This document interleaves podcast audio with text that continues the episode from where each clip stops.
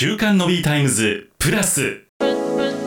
毎週木曜午後7時から全国のコミュニティ FM でお届けをしている週刊ノビータイムズ。その番組を飛び出して本編ではお届けできなかったあんな話題やこんな話題をデイリーでアップデートします。週刊ノビータイムズプラス金曜日は柳谷さんに聞いてみようプラスということであおぞら投信の柳谷会長とお供をいたします、えー、柳谷さん今日もよろしくお願いいたします。はいよろしくお願いします。よろしくお願いします。そして今日はですねスタジオの方に自炊料理家の山口由香さんをお招きしております。よろしくお願いします。よろしくお願いします。というわけで料理家の方と経済の専門家をお招きしました。はい。ちょっと今日はですねまあ普段ねあの柳家さんには投資信託の話とかっていうのを伺ってるんですが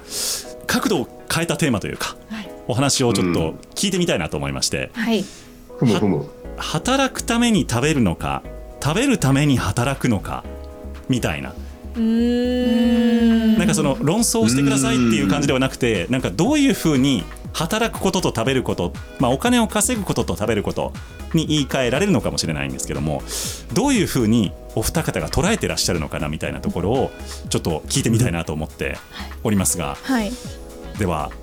レディーファーストで山口さんからでよろしいでしょうか？はい、そうですね。働くために食べるのか食べるために働くのか。まあ鶏卵みたいな話だと思うんですけど、はい、いや難しいですよね本当に。私は、まあ、食べるために働いてます。どっちかって聞かれれば。やっぱり食べたい。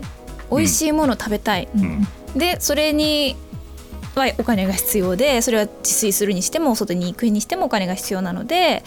えー、お金を稼ぐっていう感じですよね。うん、そうだけどやっぱ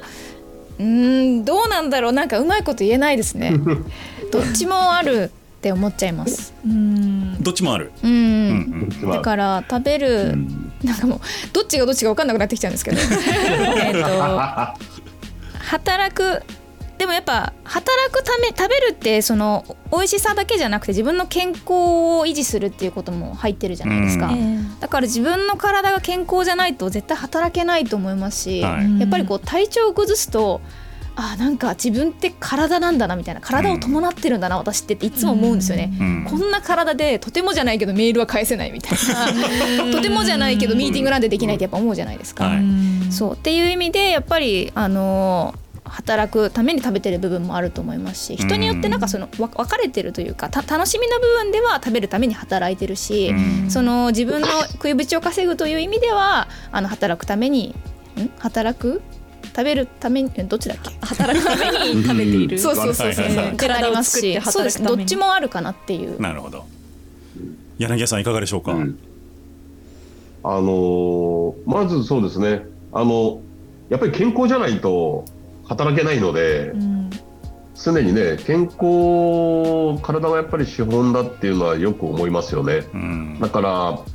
えー、元気であることの源っていうので言うと食べることの大切さっていうのはすごくあって、うん、だからしかもそれってただ食べればいいってもんじゃなくて、うん、ね、楽しく食べるとか、ねあのー、その気持ちが前向きになるように食事をするという意味で言うとぱり働くためのエネルギーとして働くために食べるっていうのはこれはベースかなと。であの私の発想はでもさっきの山口さんと同じでですねあの美味しいものを食べるために働くんですよね。美味しいものっていうのがこれもまた美味しいものをみんなで食べるから楽しくなってまたエネルギーがたまるんでだからまた働けると。いうことでやっぱり美味しく食べることってすごい重要で私にとっては。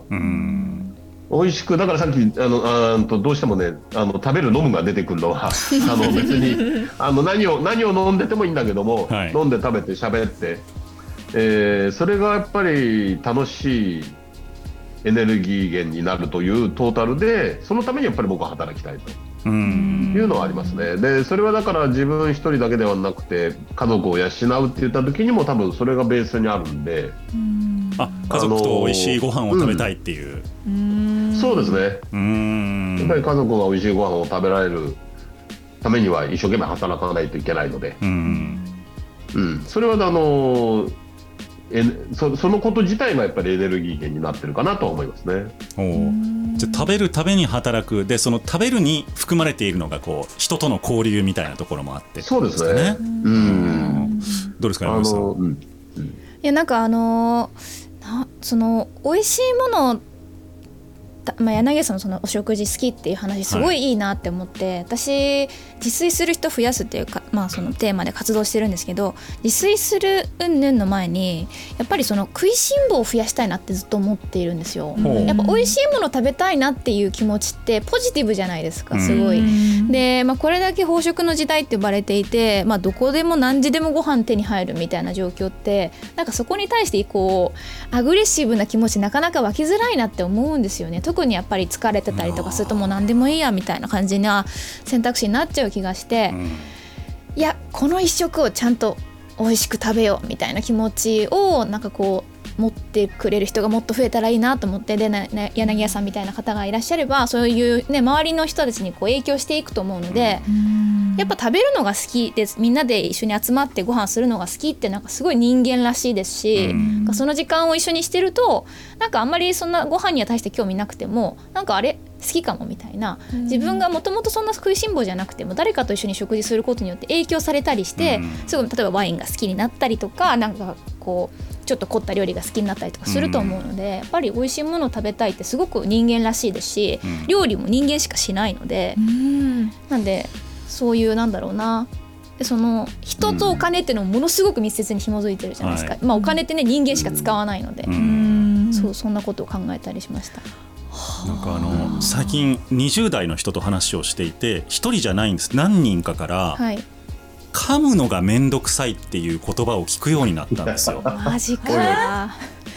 え同じ20代として大変困惑してるんですそうでしょ僕もそのもう食べるのが面倒くさい、はい、だからあのゼリーでもいいしもう栄養が取れれば錠剤でいいっていう人が今ちょっと増えてきてんのかなっていう気もするんですよ。世の中全体の流れ的にやっぱ顎は使わない料理増えてると思いますよ。パン食もそうですし、なんかやっぱ何でもとろとろふわふわみたいな柔らかい方向性にいってますよね。だって瓦せんべいとかどうなんでしょうね今。ああいう硬くて食べられないみたいなものになんかまあ本当ですよね。だから本当に顎小さくなってるって言うじゃないですか現代人。どん。どん退化してるってのはあると思いますよ。だけどやっぱでっかくなってんだけど。